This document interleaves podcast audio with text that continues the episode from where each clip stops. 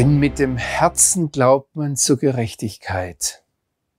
Also man glaubt mit dem Herzen, dass Gott so mächtig ist, dass selbst der Tod nicht das letzte Wort hat und dass Gott Jesus von den Toten auferweckt hat. Und mit dem Mund bekennt man zur Rettung, nämlich dass Jesus der Herr ist. Denn die Schrift sagt, jeder, der an ihn glaubt, wird nicht beschämt, wird nicht enttäuscht. Jeder, der eine Beziehung mit Jesus, mit dem Vater im Himmel aufbaut, der wird nicht beschämt, wird nicht enttäuscht. Und dann sagt Paulus, es ist kein Unterschied zwischen Juden und Griechen, es ist ein und derselbe Herr für alle, reich für alle, die ihn anrufen.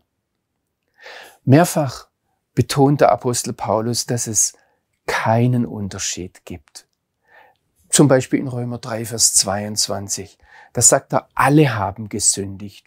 Juden, Israelis, Israeliten, wie Nichtjuden, wie Griechen, Deutsche, Schweizer, Österreicher. Ganz gleich, alle haben gesündigt. Alle sind von Gott getrennt. Ihnen fehlt die Herrlichkeitsgegenwart Gottes. Beide, betont Paulus, sind unter der Sünde. Und deshalb gibt es auch nur einen Weg zum Heil, nämlich dass Gott, der eine lebendige Gott, uns Menschen rechtfertigt. In dieser Hinsicht gibt es keinen Unterschied nach Römer 3. Oder hier in Römer 10 betont Paulus, dass es keinen Unterschied zwischen Juden und Griechen gibt. Es ist ein Herr über ihnen. Die Juden haben nicht einen anderen Gott als die Griechen. Die Griechen haben alle möglichen Vorstellungen, haben alle möglichen Mythen und Wund Wunderwünsche. Aber es gibt letztlich nur einen Schöpfer. In 1. Korinther 12 taucht es wieder auf, dass es keinen Unterschied gibt. Und da ist es im Blick auf die Gemeinde gesagt und Paulus sagt, alle sind mit einem Geist gedrängt. Er sagt, ihr seid hier durch den Glauben Gottes Kinder. Und das ist jetzt im Galaterbrief eine weitere Stelle. In Christus Jesus. Hier ist nicht Jude noch Grieche, hier ist nicht Sklave noch Freier, hier ist nicht Mann noch Frau, denn ihr seid allesamt einer im Messias Jesus. Oder im Kolosserbrief sagt es noch einmal, da ist nicht Grieche oder Jude, beschnittener oder unbeschnittener, nicht Grieche, Güte, Sklave, Freier, sondern alle einer in Christus. Jetzt müssen wir aber genau hinsehen, wo, wo gibt es keinen Unterschied? Es gibt keinen Unterschied, alle sind Sünder. Es gibt keinen Unterschied, es gibt nur einen Gott über ihnen. Es gibt keinen Unterschied, mit Christus sind wir auferstanden, mit Christus sind wir gestorben. Und das bedeutet dann konkret, wenn wir den Kolosserbrief uns ansehen, dass so Dinge wie Unzucht, Unreinheit, schändliche Leidenschaft, böse Begierde, Habsucht, Götzendienst, Zorn, Grimm, Bosheit, Lästerung, schandbare Worte, Lüge, das hat keinen Platz in unserem Leben. Da gibt's keinen Unterschied. Wir können nicht hergehen und sagen, guck, die Juden sind ja auch nicht besser. Nein, sie sind nicht besser. Er sagt's ja selbst. Aber wir sollten uns genauso wie Juden anstrengen. Wir sollten genauso dem Messias Raum in uns geben, dass diese Dinge keinen Platz haben. Dass wir alle in Christus eins sind und dann als Auserwählte Gottes Erbarmen Freundlichkeit, Demut, Sanftmut, Geduld anziehen, da darf es keinen Unterschied geben und auch kein Ansehen der Person. Aber gleich drauf im Kolosserbrief, Kolosser 3, geht Paulus weiter und zeigt dann in der sogenannten christlichen Haustafel, wie sich Frauen und Männer miteinander zu verhalten haben. Also gibt es doch einen Unterschied und wie Kinder und Väter sich zu, unterhalten, äh, zu, zu verhalten haben zueinander oder Sklaven und Herren, wir würden heute sagen Arbeitnehmer und Arbeitgeber. Diese ganzen biologischen, psychologischen, sozialen, wirtschaftlichen Unterschiede, die bleiben sehr wohl bestehen und da ist die Bibel nicht unrealistisch. Und genauso bleibt dann auch dieser wesenhafte, funktionale Unterschied zwischen Israel und den Nichtjuden bestehen. Es ist ganz wichtig, dass wir das festhalten. Auf der einen Seite gibt es keinen Unterschied. Es gibt keinen Extraweg zum Heil für Juden. auf der anderen Seite genauso wie der Unterschied zwischen Mann und Frau, zwischen Arbeitnehmer und Arbeitgeber bestehen bleibt, ganz genauso bleibt der Unterschied bestehen zwischen Jude und Nichtjude. Sonst würde es überhaupt keinen Sinn machen, dass Paulus es sagt, es gibt keinen Unterschied. Das Betonen, weil der Unterschied offensichtlich ist. Deshalb hat übrigens Martin Luther richtig übersetzt, wenn er hier etwas hinzugefügt hat in seiner Übersetzung in Römer 10, Vers 12. Er sagt hier nicht, es gibt keinen Unterschied, sondern er sagt, es gibt hier in diesem Fall keinen Unterschied zwischen Juden und Griechen. Es ist ein und dasselbe Herr für alle, reich für alle, die ihn anrufen.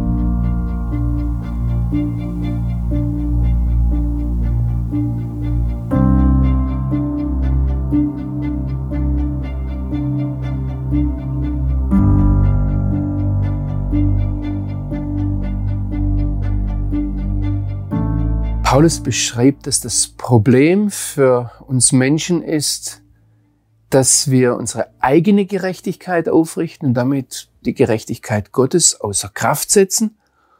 Und er sagt dann, dass Christus das Ende ist für das Gesetz, so dass die Gerechtigkeit zählt, die aus Glauben kommt. Und jetzt beschreibt er ab Vers 5 in Kapitel 10 im Römerbrief die Gerechtigkeit, die aus dem Gesetz kommt. Er greift auf den Mose zurück und er sagt, Mose hat diese Gerechtigkeit beschrieben mit den Worten, der Mensch, der sie tut, wird durch sie leben.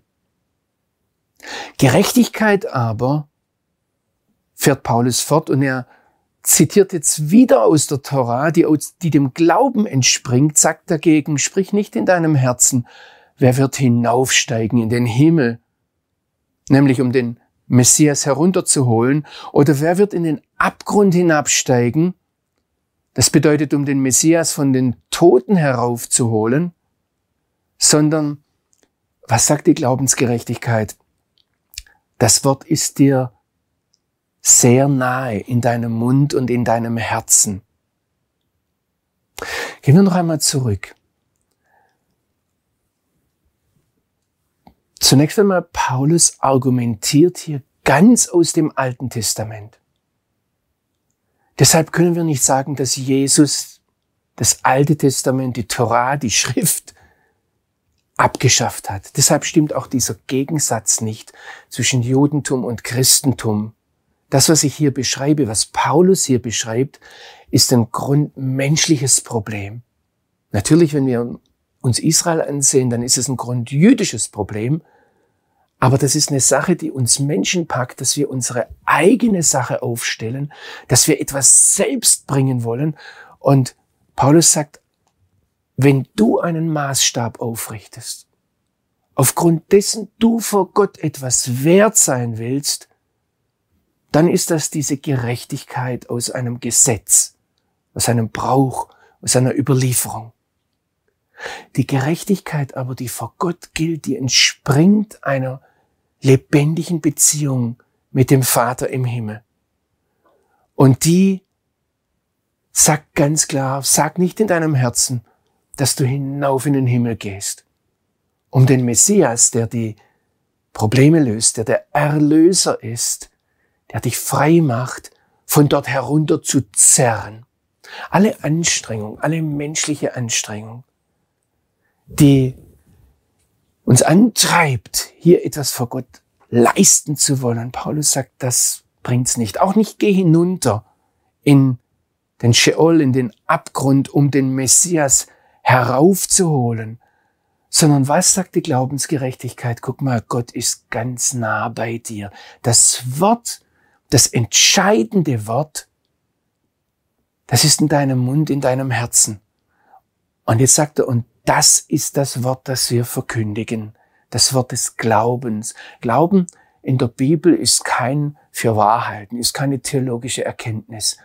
Glauben ist etwas, das kann das kleinste Kind, das kann jemand mit Demenz, das kann jemand, dem alles zu viel ist. Glauben bedeutet, dass er eine Beziehung mit dem Vater im Himmel hat. Und da sind es jetzt zwei Dinge. Ich bin in Vers 9 im Kapitel 10.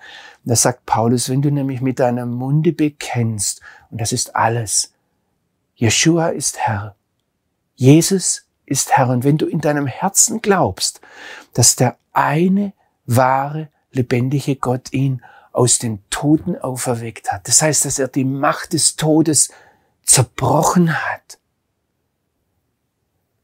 und da hängt dann alles weitere dran, nämlich dass Jesus herrscht, dass er lebt, dass er herrscht, dass er wiederkommt. Also wenn du das bekennst, dass Jesus der Herr ist, wenn du das in deinem Herzen glaubst, dass er, Gott ihn von den Toten auferweckt hat, dann wirst du gerettet werden. Das ist die Gerechtigkeit, die vor Gott gilt. Das ist das Wort des Glaubens, das der Paulus verkündigt. Und das ist nichts Neues. Das ist nicht neu mit Jesus gekommen, sondern diesen ganzen Vorgang beschreibt der Paulus vom sogenannten Alten Testament her. Die ganze Beweisbasis, die er bringt, ist die Torah des Mose. Und deshalb bedeutet es für Juden wie für Christen, dass wir hier zurückgehen und noch einmal genau hinsehen. Und nicht uns gegeneinander ausspielen und sagen, ah, die Juden müssen sich's verdienen, aber wir leben aus Gnaden. Nein, dieses allein aus Gnaden, das ist das, was Juden und Christen miteinander verbindet.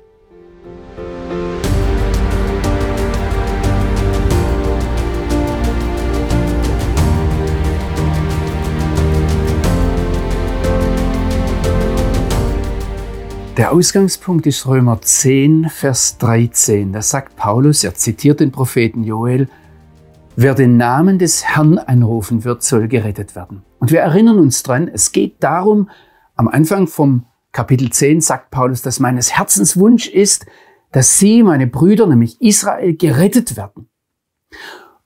Und von da geht er jetzt aus, vielleicht erinnern Sie sich an mein Beispiel noch, dass ich gesagt habe, er wir suchen den ersten Stein im Fluss, auf den wir springen können. Und dieser erste Stein ist eine Kette von fünf Gliedern.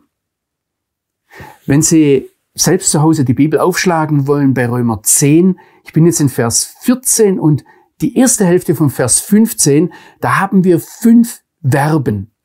Und zwar ist es das Verb anrufen, dann glauben, dann hören, dann predigen und gesandt werden. Und die verbindet der Paulus in den ersten vier Gliedern, sagt er Binsenweisheiten, um dann im fünften Glied etwas auch für uns nicht Selbstverständliches zu sagen. Er fragt, also ausgehend von dem, nur wer den Namen des Herrn anrufen wird, soll gerettet werden. Logisch weiter. Wie aber sollen sie anrufen an jemanden, an den sie nicht glauben? Glauben heißt hier eine Beziehung zu ihm haben. Also wie soll ich mich hilfesuchend an jemanden wenden, den ich gar nicht kenne. Logisch. Er sagt nicht, dass sie nicht rufen. Er sagt auch nicht, dass sie nicht glauben. Sondern er sagt, wie soll das geschehen? Es geht einen Schritt weiter. Wie aber sollen sie mit jemandem eine Beziehung, eine Glaubensbeziehung haben, von dem sie nie etwas gehört haben? Oh, logisch. Binsenweisheit. Nächste Kette, nächster Schritt. Wie aber sollen sie hören, ohne dass es Prediger gibt. Auch das ist logisch. Da muss jemand sein, der das Wort ausspricht, damit man dann jemanden kennenlernt, mit dem man eine Beziehung aufbauen kann, um ihn anzurufen. Jetzt passen Sie auf, jetzt kommt das letzte und entscheidende in dieser fünfgliedrigen Kette. Und das ist für uns nicht selbstverständlich. Wie aber sollen sie predigen, ohne gesandt zu sein? Viele, die wir als Prediger sehen, die sind, die predigen nicht, weil sie gesandt sind, sondern weil sie Theologie studiert haben. Oder viele predigen, die sagen etwas, weil sie eine Notwendigkeit erkannt haben. Ich habe, ich erinnere mich noch während des Theologiestudiums einmal eine kleinere Revolution ausgelöst, als ich unter Theologiestudenten gefragt habe, sind wir eigentlich gesandt? Ich muss Ihnen diesen Begriff noch etwas näher erklären, weil hier das Wort Prediger steht, aber für uns heute ist eine Predigt, wenn ein Theologe am Sonntagmorgen seine Gedanken ausbreitet, seine Erkenntnisse zum Besten gibt. Das ist hier nicht gemeint. Das griechische Wort, das hier steht, heißt Kerix. Und es bedeutet eigentlich, es bezeichnet eigentlich einen Herold. Was zeichnet einen Herold aus? Ein Herold ist einer, den der Kaiser, den der König entsendet, um seinen Willen weiterzusagen an die Untertanen. Also ähm, das Entscheidende an einem Herold ist, dass da ein König, eine Autorität hinter ihm steht, die sagt, du gehst jetzt und sagst es meinen Untertanen, ohne etwas davon wegzutun und ohne etwas dazu hinzuzufügen. Das ist eine ganz wichtige Sache. Bei einem Herold, bei so einem Prediger ist nicht das Entscheidende, was er denkt, was er erkannt hat, was er meint oder was er für notwendig hält, sondern das Entscheidende ist, was hat die hinter ihm stehende Autorität gesagt. Am besten haben wir heute dieses Botenprinzip, wenn wir an einen Botschafter einer, eines Staates denken. So ein Diplomat, der hat nicht zu sagen, was er studiert hat oder was er denkt, was er für richtig hält, sondern was die Regierung, die er vertritt, ihm aufgetragen hat. Und das ist das Prinzip, das hier steht. Wie sollen sie predigen, wenn sie gesandt sind? Wir haben hier den einzigen Text in der Bibel vor uns, der an Nichtjuden gerichtet ist und wo in diesem Fall der Apostel Paulus über die Predigt von Nichtjuden ans jüdische Volk spricht. Und da fängt er an mit diesem Botenprinzip. Wehe mir, wenn ich predige, obwohl ich nicht gesandt bin. Sehen Sie selbst der Herr Jesus. Das ist eine, ein Prinzip in der ganzen Bibel, im ganzen Neuen Testament. Selbst der Herr Jesus zeigt uns, dass die Erkenntnis einer Notwendigkeit noch keine Sendung ist. Am Ende von Kapitel 9 im Matthäusevangelium. Das zeigt er seinen Jüngern. Seht mal, die Ernte ist reif. Die Felder sind weiß zur Ernte. Und dann sagt er nicht, jetzt geht hoch, ihr wisst, um was es geht, ihr wisst, was die Leute brauchen, krempelt die Ärmel hoch, gründet eine Missionsgesellschaft und geht raus. Überlegt euch, wie viele heute Nacht verloren gehen ohne das Evangelium. Sondern selbst der Herr Jesus sagt ganz bescheiden, bittet den Herrn der Ernte, dass er Arbeiter in seine Ernte sende. Ich würde Ihnen jetzt Mut machen, die Bibel einmal nach dieser Frage hindurchzusehen im Buch Jeremia, das sind Leute, die laufen und predigen, die prophezeien. Und Gott wundert sich und sagt, ich habe die gar nicht gesandt. Und trotzdem prophezeien sie, trotzdem predigen sie. Was passiert da? Könnte es sein, dass er es heute über viele Prediger sagt? Die kommen ganz besonders vielleicht auch zu Israel. Auf der anderen Seite, wenn jemand tatsächlich gesendet ist und Prediger Herold ist, dann sagt Paulus zum Timotheus, predige zur Zeit und zur Unzeit. Oder er sagt über sich selbst, wehe mir, wenn ich das Evangelium nicht predige. Aber sehen Sie, es ist eine ganz ernste Sache, gerade in unserer Beziehung zum jüdischen Volk. Ich erlebe hier in Israel, dass viele kommen, die meinen, etwas zu sagen zu haben. Die sehen eine Notwendigkeit. Und sie sind eigentlich gar nicht gesandt. Das ist eine große Frage. Wie gehen wir damit um? Es kommen immer wieder junge Leute zu mir und sagen, ich möchte den Juden das Evangelium verkündigen. Was soll ich tun? Und ich sage ihnen, mach's wie der Jona, wie der Prophet Jona. Lauf weg! Und wenn Gott tatsächlich von dir möchte, dass du dem jüdischen Volk predigst, dann hat er auch heute noch viele Walfische, die werden dich in die richtige Richtung spucken.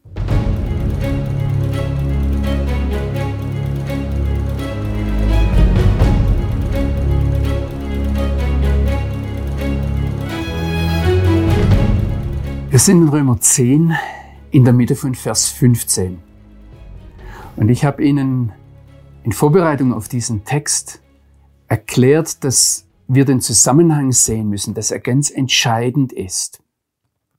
Und mir hat sich dieser Text erschlossen, als ich parallel mit einem Rabbiner Talmud gelernt habe und er mir erklärt hat, du musst verstehen, die alten jüdischen Texte haben diese Schreiber mit der Feder geschrieben und die haben gespart, wo sie nur konnten. Der Text musste so kurz, so präzise wie nur möglich sein und alles, was man weglassen konnte, haben sie weggelassen. Und er hat mir an einer Stelle gesagt, warum muss ich einen Satz bis zu Ende sprechen, wenn ich den anfangen kann und du weißt dann, wie es weitergeht. Da kann ich Tinte sparen, da kann ich die Anstrengung sparen, das aufzuschreiben. Und genau so einen Text haben wir. Mir ist das plötzlich klar geworden, als ich dann Paulus gelesen habe. Das, das war ja ein Rabbiner. Und deshalb ist der Kontext, der Zusammenhang so wichtig. Also wenn wir jetzt an diesem Punkt in Vers 15 stehen, wo es heißt, wie sollen sie predigen, wenn sie nicht gesandt sind? Dann kommt dieser nächste Abschnitt, dieser nächste Textabschnitt und wir müssen fragen, wie hängt er damit zusammen? Was für eine Frage schwebt da im Raum, die Paulus dann mit dem Folgenden beantwortet? Ich mache es jetzt kurz, ich könnte Sie ja etwas länger quälen und ausfragen, was denken Sie? Die, die, die entscheidende Frage ist ja, wenn nur predigen kann, wer gesandt wurde, woran erkenne ich dann, was ein Prediger ist, der tatsächlich gesandt ist? Und diese Frage beantwortet Paulus im nächsten, indem er uns einfach ein Schriftzitat an den Kopf wirft. Das ist dieser nächste Stein im Fluss, den wir überqueren wollen. Welches, welche Antwort gibt uns dieses Zitat? Auf welche Frage antwortet es? Und die Frage ist, woran erkenne ich die Prediger, die tatsächlich gesandt sind? Und Paulus zitiert hier Jesaja 52, Vers 7. Er sagt, wie geschrieben steht, wie lieblich sind die Füße der Freudenboten, die das Gute verkündigen.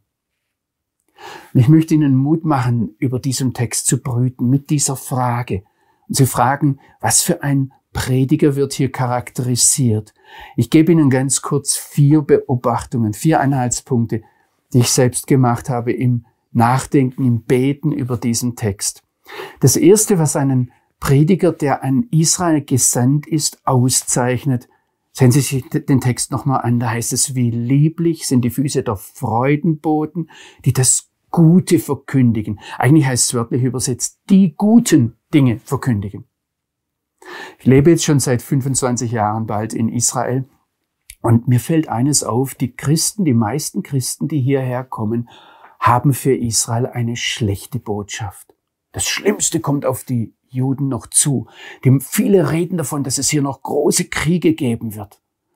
Dass wir natürlich vorher entrückt werden, je nach Theologie. Aber dass die Juden noch tief hinunter müssen, bevor sie sich bekehren. Ähnliche Dinge. Die Boten, die, von denen der Paulus hier spricht, die haben eine durchwegs gute Botschaft. Nicht, dass Jerusalem nochmal zerstört wird. Nicht, dass hier Krieg von Gog und Magog kommt oder Armageddon. Das ist die erste Sache. Die zweite Sache, und jetzt zeige ich Ihnen noch einen, ich sage jetzt einmal einen rabbinischen Trick, um diesen Text besser zu verstehen. Wir fragen, woher hat Paulus diesen Text genommen? Aus welchem Kontext, aus welchem Zusammenhang? Und wir gehen zurück zum Jesaja und wir sehen, dass der Jesaja zwei Teile hat. Das erste ist Jesaja der Richter. Und das zweite ist Jesaja der Tröster. Und das ist ein Text aus dem Jesaja dem Tröster. Ein Text, der aus dem Zusammenhang kommt, wo Gott sagt, tröstet, tröstet mein Volk, spricht euer Gott. Das heißt, diese Freudenboten, die haben eine Botschaft des Trostes. Und wenn Sie jetzt hineingehen in Jesaja 52, wenn Sie einmal den Textzusammenhang dort ansehen, dann sehen Sie, dass dort Zion das Volk Israel, das jüdische Volk überhaupt nicht positiv beschrieben wird, sondern es heißt dort, Zion muss aufwachen, das heißt, es ist eingeschlafen. Es ist verstaubt und gefangen, es ist verkauft, es gehört einem Fremden, es wird von Tyrannen regiert. Das heißt dort, es ist mein Volk, das meinen Namen nicht kennt. Da ist von den Trümmern Jerusalems die Rede. Und wissen Sie was? Diese Botschafter, die die bringen eine gute Botschaft. Die sagen etwas gegen allen Augenschein. Sie sagen zu Zion, dein Gott herrscht. Dein Gott ist König. Er hat alles in der Hand. Und damit komme ich zum letzten Punkt. Wenn wir nochmal anfangen von vorne zu lesen, dann ist es keine neue Botschaft, die diese Botschafter zu bringen haben, sondern eine uralte Botschaft. Sie kommen nicht zum jüdischen Volk und sagen, was ihr noch nie gehört habt, das sagen wir euch jetzt. Sondern sie kommen hier in Jesaja 40 mit der Botschaft, zum Beispiel Jesaja 40, Vers 9, sieh da, Israel ist dein Gott. Oder ich habe es gerade schon gesagt in Jesaja 52, Vers 7 am Schluss, da führt das Zitat von Paulus darauf hin, dass man Israel sagt, dein Gott ist König. Und wissen Sie was? Das haben Christen im Lauf der Jahrhunderte, das machen Christen bis heute kaum, dass sie Israel mit einer guten Botschaft, mit einer Botschaft des Trostes kommen, mit einer uralten Botschaft und das jüdische Volk darauf hinweisen, sieh mal Israel, da ist dein Gott.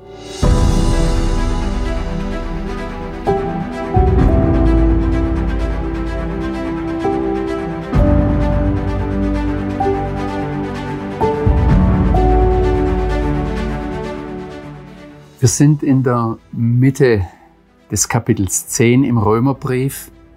Der erste Punkt, den der Paulus hier setzt, ist, dass Prediger gesandt sein müssen. Das zweite, was er sagt, ist, er charakterisiert sie. Woran erkennt man, dass ein Prediger gesandt ist? Sie haben eine gute Botschaft an Israel. Und jetzt geht er einen Schritt weiter in Vers 16 und wir müssen wieder fragen, wie passt das zusammen? Wie kommt das, was der Paulus jetzt als nächstes sagt? Wie, wie, wie geht sein Gedankengang? Ich denke, was der Apostel Paulus einfach macht, ist, er sieht sich das jüdische Volk an, er sieht die Realität und er sieht aber, nicht alle sind dem Evangelium gehorsam, nicht alle haben der frohen Botschaft gehorcht. Und er stellt dann fest, ja, das, das steht ja in dem Textzusammenhang, aus dem heraus ich gerade argumentiert habe. Er bleibt ganz eng am Jesaja-Text, aus dem er herauskommt und sagt, dort steht es schon, Herr, wer hat unserer Botschaft Vertrauen geschenkt? Das ist also nichts Unnormales, nichts Unerwartetes, sondern eigentlich selbstverständlich. Und jetzt fügt er, und das ist der nächste Gedankensplitter, den wir hier ein, fügen oder um in meinem Bild zu bleiben, wenn wir den Fluss überqueren von einem zum nächsten Stein kommen müssen. das ist jetzt ganz wichtig, weil der nächste Stein ein Stein ist, der oft benutzt wird, um rundherum in den Fluss zu springen, also ihn als Ausgangspunkt für alle möglichen Theorien zu verwenden. Paulus zeigt eine Grundwahrheit in Vers 17. Er sagt, der Glaube kommt aus der Predigt, das Predigen aber durch das Wort Christi. Das muss man im Hinterkopf behalten, um das Folgende zu verstehen. Also, wo kommt er her? Er sagt, sie glauben nicht, obwohl da Botschafter sind, die eine gute Botschaft bringen. Der Glaube kommt aus der Predigt. Und wenn wir jetzt weitergehen zum nächsten, da taucht doch ganz klar die logische Frage auf, ja, warum glauben Sie dann nicht? Wenn der Glaube aus der Predigt kommt. Haben Sie es dann nicht et etwa nicht gehört? Und sehen Sie einmal bei sich zu Hause vielleicht in Ihre eigene Bibel hinein. Das ist genau die Frage, die Paulus in Vers 18 stellt. Er sagt, dann muss ich fragen, haben Sie es dann nicht gehört, wenn Sie nicht glauben, der Glaube aber durch, durch die Predigt kommt? Müssen wir dann hingehen, Ihnen verkündigen? Jetzt sehen Sie mal rein, wie Paulus hier im Zusammenhang diese Frage beantwortet im Blick auf das jüdische Volk. Ich habe vorher betont, in einer zurückliegenden Sendung, dass es hier um den einzigen Text geht, der an Nichtjuden gerichtet ist und wo es um die Predigt an Israel geht. Er stellt die Frage, sieht ganz klar, sie glauben nicht und stellt die Frage, haben sie es nicht gehört? Und wie beantwortet er es? Doch. Sie haben gehört. Und er begründet auch das von der Bibel her. Er sagt, steht ja schon im Psalm 19, es ist ja in alle Lande ausgegangen, ihr Schall und ihr Wort bis an die Enden der Erde. Ich weiß, dass jetzt viele bei Ihnen wahrscheinlich da sitzen und sagen, ja, aber halten Sie das mal aus. Das ist die Aussage, die der Paulus hier macht. Er sieht das ungläubige Israel, das Israel, das den Messias Jesus ablehnt. Und er stellt die Frage, ja, haben Sie es, muss man ihnen verkündigen? Er sagt, nein, sie haben gehört. Erlauben Sie mir, hier noch eines einzuschieben. Ich habe in den vergangenen Jahren viele Gespräche, gerade auch mit orthodoxen Juden gehabt. Und mich hat sehr interessiert, ich habe, Sie sehen hier hinter mir Bücher stehen, den Talmud und jüdische Auslegungen. Was mich interessiert ist, was fehlt diesen Menschen? Also ist eine Frage, die mich interessiert, um Jesus erkennen zu können. Und das Interessante ist, dass ihnen theologisch eigentlich nichts fehlt. Wir Christen haben manche Theorien über das Judentum aufgebaut. Zum Beispiel, das Judentum ist die Religion des Gesetzes und wir sind die Religion der Gnade und das muss man Ihnen jetzt sagen. Lesen Sie einmal die Bibel, lesen Sie das sogenannte Alte Testament und Sie werden feststellen, der Glaube der Bibel, schon das Judentum, ist Gnade pur. Das, dass Gott sein Volk erwählt hat, dass er es erlöst hat aus dem Land der Knechtschaft und des Todes, macht er allein aus Gnade. Dann sagen sie, ja, die warten ja noch auf den Messias. Hätte er nicht vor 2000 Jahren kommen sollen? Ich kann Ihnen eine Stelle im Talmud zeigen. Da sagt der Talmud, dass der Messias vor 2000 Jahren gekommen ist. Und die Gelehrten im Talmud fragen, ja, aber warum haben wir ihn dann nicht gesehen?